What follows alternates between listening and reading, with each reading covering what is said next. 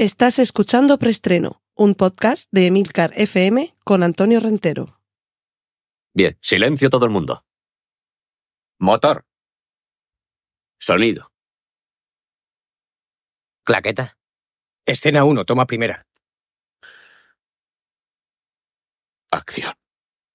Saludos y bienvenidos una semana más a Preestreno, el podcast de Milcar FM con las últimas noticias de cine y series de televisión. Recordad que en las notas del podcast podréis encontrar los enlaces a contenidos audiovisuales que mencioné a partir de ahora, tales como pósters, carteles, fotos de rodaje y sobre todo trailers y demás hierbas y matujos. Cortinilla de estrella y... Sección de avisos parroquiales para recordaros que Trífero continúa siendo el patrocinador de preestreno. Trífero, servicios tecnológicos y cinematográficos personalizados y de calidad. Cortinilla de estrella y... Esta sí que no os la esperabais. Richard Linklater está preparando el rodaje de una nueva película en París, rodaje que estará completamente realizado en francés. Hasta aquí me podéis decir, bueno, vale, sí, igual no me lo esperaba, pero tampoco es tan sorprendente. Pues bien, es que lo que seguro que no os esperabais es de qué va. A ver, preparaos, porque vamos a hablar de Jean-Luc Godard, uno de los padres del, cine que revolucionó eh, la, la cinematografía europea y mundial a partir de los años 60. Hay una película que se titula en francés A bout de souffle, que eh, se puede encontrar traducida como Sin aliento o Al final de la escapada, y es la película inaugural de esta eh, Nouvelle Vague, de esta nueva ola, que a partir de 1960, ya digo, revoluciona todo el cine. Una película protagonizada por Jean-Paul Belmondo y la guapísima Jan Seberg, que nos va contando esa, esa huida hacia un destino que parece incierto. Vale, pues la historia de ese delincuente, de, de, Michel, que desde Marsella huye a París en un coche robado y donde se encuentra con el personaje que interpreta Jan Sebert, su amiga estadounidense Patricia, con ese momento ya mítico en el que ella va vendiendo periódicos por la calle. Pues todo eso es el trasfondo que hay en la nueva película de Richard Linklater. Se sitúa en la creación de la Nouvelle Vague y algunos de los personajes que veremos en la película se corresponden precisamente con Jean-Luc Godard, con, Bresson, con Romer, con Rivet, es decir, preparaos porque Richard Linklater nos lleva en una de estas películas del cine dentro del cine a recorrer esa época para muchos fascinante. Y no menos fascinante parece el tráiler ya completito de Rebel Moon Part 1 A Child of Fire. Me imagino que el título probablemente aquí en España no se traduzca y quede como Rebel Moon, pero bueno, lo traduciríamos como Luna Rebelde Parte 1, un niño de fuego, un niño o una niña, porque yo creo que es más bien femenino el, el género de la protagonista a la que alude el título. Os recuerdo que Rebel Moon es la película escrita y dirigida por Zack Snyder, que no va a estar ambientada en Star Wars, pero es la que Zack Snyder le quiso vender a Lucasfilm como una de las entregas de Star Wars, que finalmente no la compraron, dicho esto de comprar en, el sentido figurado, y, lo que ha decidido es rodarla por su cuenta, con lo cual aquí no habrá fuerza, no habrá imperio, no habrá Darth Vader, no habrá emperador, pero seguro que hay muchos tropos muy reconocibles y desde luego la pinta que tiene la película por este tráiler de esta primera parte, esto mm, yo creo que ya os lo conté hace meses, y semanas seguro, pero quizá incluso meses, que finalmente la película no iba a ser una, sino que iba a tener dos partes, que se había alargado lo suficiente como para que tuviera dos partes, y que además, no solo contento con esto, Zack Snyder encima nos va a mostrar una primera parte eh, con un metraje X, una segunda parte con un metraje Y, y posteriormente tendremos la parte 1 y la parte 2 con metraje extendido, cada una de ellas. La primera llega en diciembre de. el 22 de diciembre, es decir, nos queda poco más de un mes para poder verla. Y ya para el año que viene, la, segunda parte de lo que promete ser toda una sensación. Claro, toda una sensación para los fans de Zack Snyder, aunque sí que es cierto que parece, por lo que se muestra en el tráiler, que los manierismos habituales de Zack Snyder aquí se quedan un poquito aparte, lo cual no quita para que la película sea completamente espectacular por lo que se muestra en el, en el tráiler y que nos sitúe en uno de esos mm, mundos inconcretos, que podemos decir futurista, pero recordad que la Guerra de las Galaxias empieza con hace mucho tiempo, en una galaxia muy, muy lejana, y aquí la ambientación parece ser similar.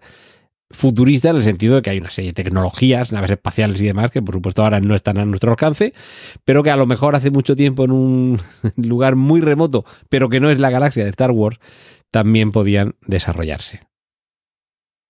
Cortinilla de estrella y... Entramos en la sección de remakes, secuelas, precuelas, espinos y triquiñuelas y ya hay un teaser trailer de la película Terrifier 3, que si no recuerdo mal, la... Bueno, por supuesto, más presupuesto, más, eh, más salvajismo, mucho más, eh, mucho más sangre, mucha más casquería. Se supone que, mm, que, en fin, mucho más de lo que vimos en las dos primeras, pero en este teaser se nos está anticipando con muchísimo tiempo de antelación, porque es que el estreno de este Terrifier 3 está previsto para Halloween del año que viene, o sea, que queda prácticamente un año, pero ya podemos empezar a hacernos una idea de que este payaso sigue haciendo de las suyas, algo que por supuesto los que han disfrutado con la 1 y con la 2 es que es lo que quieren o lo que queremos, no sé si atreverme a, afirmar. Desde la factoría del ratón, desde Disney, se nos anuncia el, el próximo estreno, también con un teaser trailer, de Inside Out 2, es decir, la segunda parte de Del revés. Esta, a ver, falta también un poquito de tiempo, pero no tanto, tanto, tanto. Lo que tenemos es que esperar solamente hasta junio. Y junto a los personajes que ya conocimos en la primera parte de Del revés, que aparecen como sobre una parte del suelo que se levanta por el efecto de alguien que hay por debajo de ese suelo. Por encima vemos a los cinco personajes que ya conocimos, que se corresponden con las distintas emociones. Y debajo de ese suelo que se levanta parece haber otros personajes que podemos intuir que son otras emociones, nuevas emociones, sobre todo por la pista que nos da eh, la, el logline, aunque sean dos, las loglines que hay en la parte superior del póster que ya podemos ver, junto con el teaser. Y es que aparece la leyenda Big Changes, New Emotions, o sea, nuevos cambios, o sea, perdón, grandes cambios, emociones nuevas. Así que es muy posible que lo que estemos asistiendo en este Inside Out 2 o Out 2, en este del revés 2, sea al crecimiento, la evolución del de la personaje protagonista, de la protagonista de la primera, y claro, esos grandes cambios que imaginamos que llegarán con la edad irán acompañados de nuevas emociones, es decir, que preparaos porque vamos a vivir seguramente la llegada a la adolescencia de la protagonista. Y una confirmación con pocas sorpresas, aunque sí que es verdad que esto es porque nos lo maliciamos nosotros, no porque esté confirmado, ni siquiera intuido, ni dejado entrever, ni dado con, con indirectas en plan eh, alguien es un gran asesino y alguien ha matado a alguien, que decía el chiste de Gila. Dwayne Johnson confirma que va a trabajar en un remake de los que bueno, se denominan de imagen real, como si las imágenes de, de, animación no lo fueran, pero que se refiere a película con actor de carne y hueso, que es un remake de una película que previamente hemos visto en animación. No dice Dwayne Johnson, alias The Rock, de qué película se trata, pero creo que todos podemos intuir que se trata de la versión con actores de carne y hueso de Bayana y evidentemente queda claro qué personaje va a ser el que interprete The Rock. Cortinilla de estrella y... Nos vamos a la sección de series con una buena noticia y es que Futurama va a tener dos temporadas más, ya se ha confirmado, o sea que los fans de esta serie, que no le va a echar delante a los Simpsons, salvo que los Simpsons deje de emitirse, pero que le anda ahí a la zaga, están de enhorabuena. Y eh, bueno, esa es la, la buena noticia que continúa y para algunos la mala noticia es que en su próxima y séptima temporada va a concluir la serie Young Sheldon, el joven Sheldon. Sabéis que es esta serie spin-off de Big Theory que nos contaba o que nos cuenta la historia del infante ya un poquito mm, repelente que con el tiempo se convertirá en el exitoso Sheldon Cooper. Pues yo creo que lo van a dejar un poquito antes de que se nos convierta en adolescente. Lo cual, si me preguntáis, yo no soy un o sea, no, no, que sea detractor, es que no he visto tantos capítulos, he visto capítulos sueltos, pero no soy un gran fan. De hecho, ni siquiera podría decir que soy fan de Bang Theory. Está bien, me gusta, me río, pero he visto capítulos sueltos, no la sigo, no, es como Friends, ¿vale? Que yo creo que no me falta ningún capítulo por ver y la he visto varias veces. Pero ¿vale? Me hace gracia y tal. Me pareció una muy buena idea que el personaje, para muchos que más juego daba y para el que casi se identifica la serie con él, como es el de Sheldon Cooper, tuviera su spin-off para ver cómo se convierte en el Sheldon Cooper que todos conocemos y queremos. Pero por lo que me da la sensación de la edad que tiene el actor, más o menos la época por la que nos están contando su vida, y cuando lo van a dejar, que será la próxima temporada, que sería la séptima, a mí me da que se queda justo en medio una parcela de años que se corresponderían seguramente con la etapa, no sé si llega hasta concluir el instituto, pero sí, de luego, con la etapa universitaria. Y no sé yo si esa puede ser una historia que dé para que se haga un tercer spin-off de Big Bang Theory en el que se nos cuente precisamente esos años de estudiante universitario de, de Sheldon Cooper. Ahí dejó la idea, que seguro que ya se les ha ocurrido a los de la CBS, que si no recuerdo mal es la cadena que produce estas series, y yo estoy convencido de que esa serie bueno, vamos a darle un, tiento, aunque eso sí, aquí ya se nos aproxima demasiado el aspecto que debe tener el actor al aspecto del, de, de, del actor al que conocemos como es el Don Cooper adulto. En fin, el tiempo lo dirá. Y termino con un adelanto, y es que hace ya mucho tiempo os comenté que existía el proyecto en Netflix de que la película Los Odiosos 8 de Tarantino se estrenase, pero en formato miniserie. De hecho, se pusieron en contacto en Netflix, se pusieron en contacto con Tarantino para decirle que habían pensado esa posibilidad y que si él consideraba que además de segmentar la película en capítulos, había que rodar material adicional para completar algún capítulo, que estaban dispuestos a producir ese material adicional. La respuesta de Tarantino fue que no hace falta, que había material adicional suficiente para convertir Los Odiosos 8 en una miniserie que abundara en lo que ya conocimos en el estreno cinematográfico, que fuera incluso más allá de una edición del director, porque ya se trataría de un producto narrativo diferente, como es una miniserie. Y, y, bueno, pues la cuestión es que estamos esperando a ver todo eso cuando se produce y parece que no va a tardar mucho. Pues se les han adelantado, nada menos que Baz Luhrmann se les ha adelantado con Hugh Jackman y Nicole Kidman alargando en unas cuantas horas lo que ya vimos en la película Australia, que es también una película en la que había hay mucho material inédito, pero hasta el punto de que se va a convertir en una miniserie de seis episodios. Seis episodios de alrededor de una hora cada uno de ellos, que llegan al catálogo de, eh, de Disney Plus o a ver, sí, de Disney Plus el 26 de noviembre, es decir, que esto lo tenemos ya prácticamente encima. Así que quienes os gustara esa película, que a mí la verdad es que ya se me hizo un poquito larga, era larga, ¿vale? Pero a mí se me hizo, se me hizo larga. Quienes se quedarán con ganas de más, pues van a tener esa suerte. Seis episodios para contar esa historia sobre Australia, el país de origen del director, de Baz Luhrmann, protagonizada por Hugh Jackman y Nicole Kidman, seguramente dos de los australianos, de los actores australianos más famosos en los, últimos lustros, en las últimas décadas. Y bueno, razón de más para quienes sí que nos gusta y nos interesa el director, Baz Luhrmann, poder disfrutar de esa historia alargada y ver si merecía la pena alargarlo tanto como para que llegue a seis capítulos. Cortinilla de estrella y y nos vamos a la sección de series. Una única noticia, o más bien una no noticia, y es que Taika Waititi ha confirmado que no dirigirá Thor 5.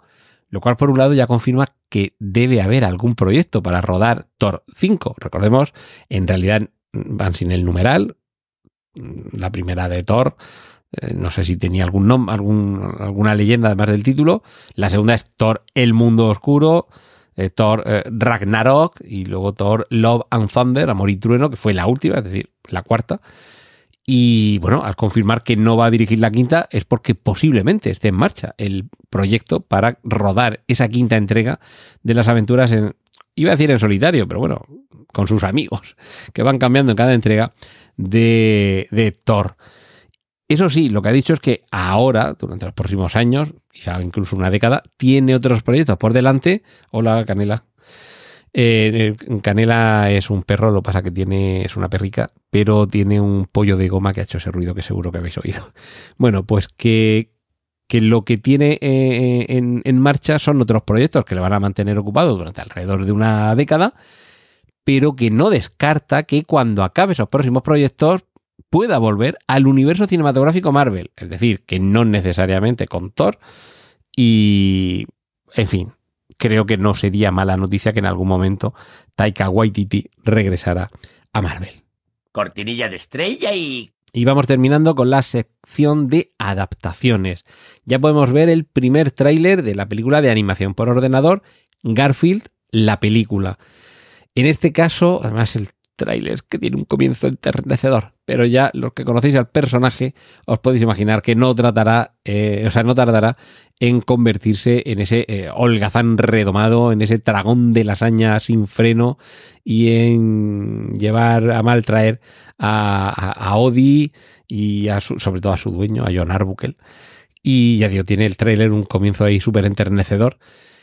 Y los que escuchen esta película en versión original podrán disfrutar de la voz de Chris Pratt como Garfield y la de Samuel L. Jackson como el padre de Garfield. Porque sí, queridos, vamos a conocer al padre de Garfield y vamos a conocer cómo llegó Garfield de pequeño cachorrillo callejero que dan ganigas de, de, abrazarlo al pobre tico ahí bajo la lluvia, muerto de hambre, cómo llegó a compartir hogar con John Arbuckle, o como dice el propio Garfield en el tráiler, y así es como adopté Eh, por cierto, si os atrae el mundo de las viñetas, me permitís aquí este momento de he venido a hablar de mi libro, aquí en Emilcar FM tenéis mi podcast Excelsior, en el que en los periodos vacacionales, Navidad, Semana Santa, verano, aprovecho para sustituir la vacante que dejo con las vacaciones de preestreno con entregas monográficas y autoconclusivas sobre el mundo del cómic. Y por supuesto, junto a personajes, colecciones, editoriales y demás, hay un capítulo dedicado, como no podía ser de otra forma, a Garfield.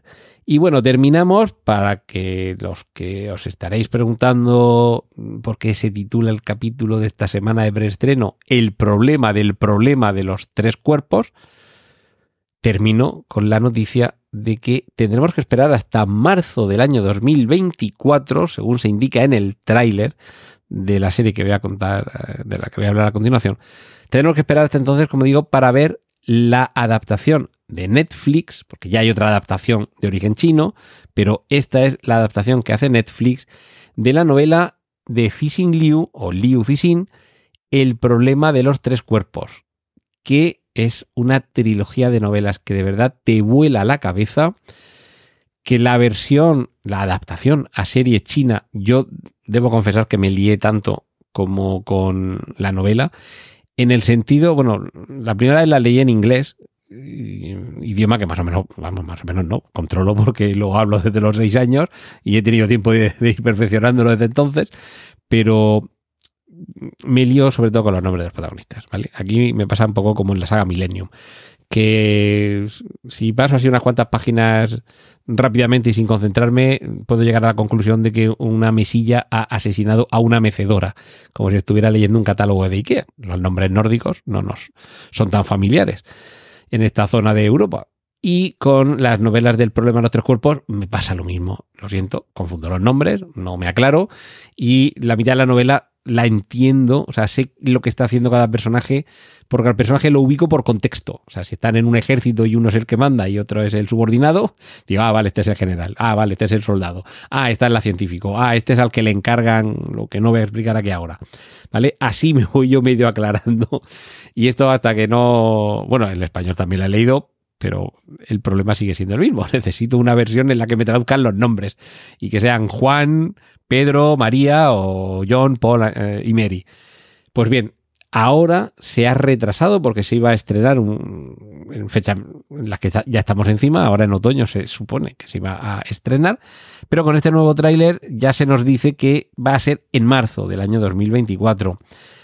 El tráiler, la verdad es que tiene muy buena pinta. Hay algunos momentos que uno al ver el tráiler dice, ah, claro, esto es lo de tal, o esto es cuando pasa tal cosa, y se ve bastante, se identifica bastante bien, con lo cual yo creo que no va a ser una, una serie que deje demasiado desencantados a los fans de las novelas y sobre todo, yo creo que detrás, además de que haya apostado Netflix por ello, que bueno, pues no deja de ser una garantía de calidad, porque también Netflix, como el resto de plataformas de streaming, necesita una serie potente para seguir enganchando eh, espectadores, es que detrás de esta serie de El problema de los tres cuerpos, que como digo ya se tendría que haber estrenado, y que bueno, después dijeron que en enero, ahora es para marzo, veremos a ver finalmente cuándo se estrena, pero como digo es que detrás de esta serie, los adaptadores de la novela a serie son dos nombres que quizás no suenen demasiado, David Benioff y D.B. Weiss, pero es que estos dos son los que se encargaron de adaptar las primeras temporadas, creo, no sé si a las últimas también, ahora ya estoy con la duda. O lo que cambiaron fueron los showrunners, vale. Pero bueno, los que adaptaron las novelas de Juego de Tronos a la serie mítica ya de HBO. Así que creo que aquí tenemos una cierta garantía de calidad de que la adaptación, de hecho incluso vemos algún rostro que nos va a resultar familiar por haberlo visto en Juego de Tronos, pero creo que hasta aquí tenemos, con la presencia de estos dos nombres, David Benioff y D.B. Weiss, tenemos una garantía de que la serie va a estar muy bien. Tengo, creo que tengo por aquí algún nombre, eh, Benedict Wong, Isa González, eh, Jonathan Price y otro actor, eh, John Bradley. John Bradley, que es este chico con, con, barba que se hacía el encargado de la biblioteca o algo así en Juego de Tronos y que tenía en un comienzo de un capítulo muy, muy divertido en el que se tenía que encargar de vaciar los jarrillos, de hacer sus necesidades de, de, determinados personajes, pues algún rostro os resultará similar, lo cual quiere decir que estos eh, dos escritores, David Benioff y D.B. Weiss, se han quedado muy contentos con el desarrollo de estos eh, intérpretes y yo creo que la serie debe ser lo suficientemente ambiciosa como para trasladar de la mejor forma posible una trilogía de novelas tan compleja y de verdad que cuando la descubráis, es que todavía no la habéis leído, os va a sorprender. Cortinilla de estrella y... Y hasta aquí hemos llegado esta semana. Muchísimas gracias por estar ahí y regresamos en siete días aquí en preestreno en Emilcar FM. Un saludo de Antonio Rentero. ¡Y corten! Gracias por escuchar Preestreno. Puedes contactar con nosotros en emilcar.fm barra preestreno, donde encontrarás nuestros anteriores episodios. Genial, la positivada.